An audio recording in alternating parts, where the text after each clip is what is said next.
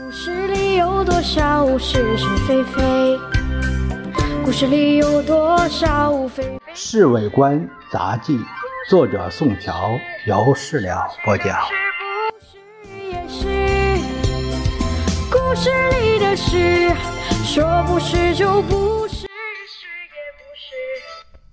昨天半夜我睡得正熟的时候，梅珍把我推醒。小陈，我觉得有点不对，怎么了？上医院，马上去。如果不是呢？是不是都得去？我赶紧穿衣裳，而且鼓楼医院又不远。哎，你不用换衣裳，配这个大衣就行。梅珍这会儿大概肚子又疼得厉害，她不再反对我的意见，呃，仍然把睡衣换了下来。我连忙打电话叫了一部出租汽车，接着把姨娘叫醒。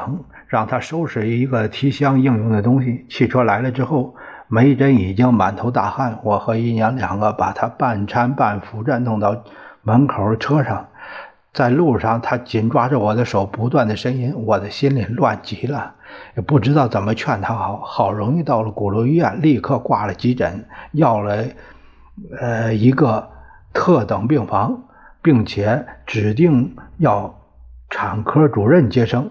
等到两个女护士看把这个梅珍扶到产房，我总算松了口气，可心里还是扑扑通通的跳。我一根香烟接着一个香烟的猛抽，到后来连舌头都麻了。可是产房里一点消息都没有，起码过了仨钟头，才听到里面“呱”的一声，我不由得跳得半高。一个女护士探出头来，我赶紧跑上去：“怎么样？是一个女孩。”她呢？我太太怎么样？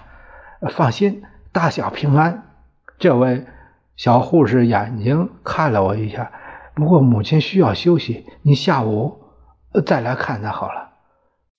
这时候，另外两个女护士把睡在担架车上的梅珍从产房里推出来，我抢上前，一把抓住她的手。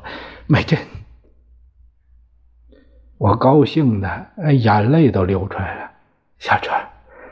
很好，她露出笑容，是个女孩。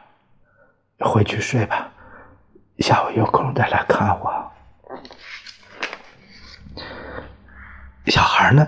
啊，在育婴室，现在还不能见生人。我是他爸爸，你还是先回去休息吧。梅珍嘱咐我。我站在那，一直望着他们把梅珍推进一个病房，才兴冲冲地跑下楼去。回到家里已经天亮了，大概因为兴奋过度，怎么也睡不着，于是拨了个电话给老杨，把这好消息告诉他。我只睡了两个钟头，赶紧起来跑回了官邸。小陈，恭喜恭喜啊！怎么样，做爸爸滋味怎么样？老李也笑嘻嘻地问我。哎呀，不大好做呀！于是就把昨天晚上紧张的情况告诉他们。哎呀，你呀，这运气算不错，只等三四个钟头。我就知道有人啊等三天三夜啊，那滋味太难受了。你这位千金起名没有啊？呃，还没想到这层呢。等会儿啊，呃，请陈秘书起个名，他读书人肚子里有墨水，是吧？你这女儿啊，福气一定不错，因为前些天我们政府刚刚得到中美中美救济协定的一笔美金呐。老杨笑着说：“那笔钱，那笔钱和我们什么相干呢？怎么说他有福气呢？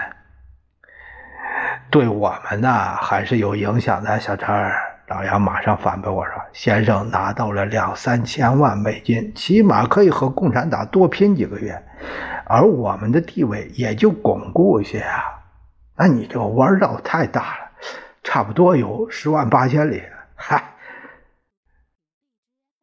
小陈，老李大声喊我：‘哎，你的小姐不用找陈秘书起名了，我这会儿想了一个好的，叫什么名？’”老杨刚刚不是提起中美协协定吗？哎哎，你的女儿啊就叫中美，哎，要不然干脆叫美元。也未尝不可。岂有此理，我对老李开玩笑的态度大为不满。你为啥不替自己起个这名叫舅姐？老李，老李啊，你就太不像话。老杨也帮着腔跟我说：“开玩笑，那不能开到刚生的小孩身上。”哎呀，你们三位这干什么呢？有什么高论呢？陈秘书刚好从我们这过。哎呀，好极了，陈秘书、大秘书啊，大秘书。老杨一把把他拉住。小陈啊，正要找你替他新添的千金小姐啊起个名。老李刚才和他开玩笑说啊可以叫美元，这小陈生气了，哈哈，恭喜恭喜！陈秘书先抓起我的手摇了几下。老李起的名啊不错，很响亮。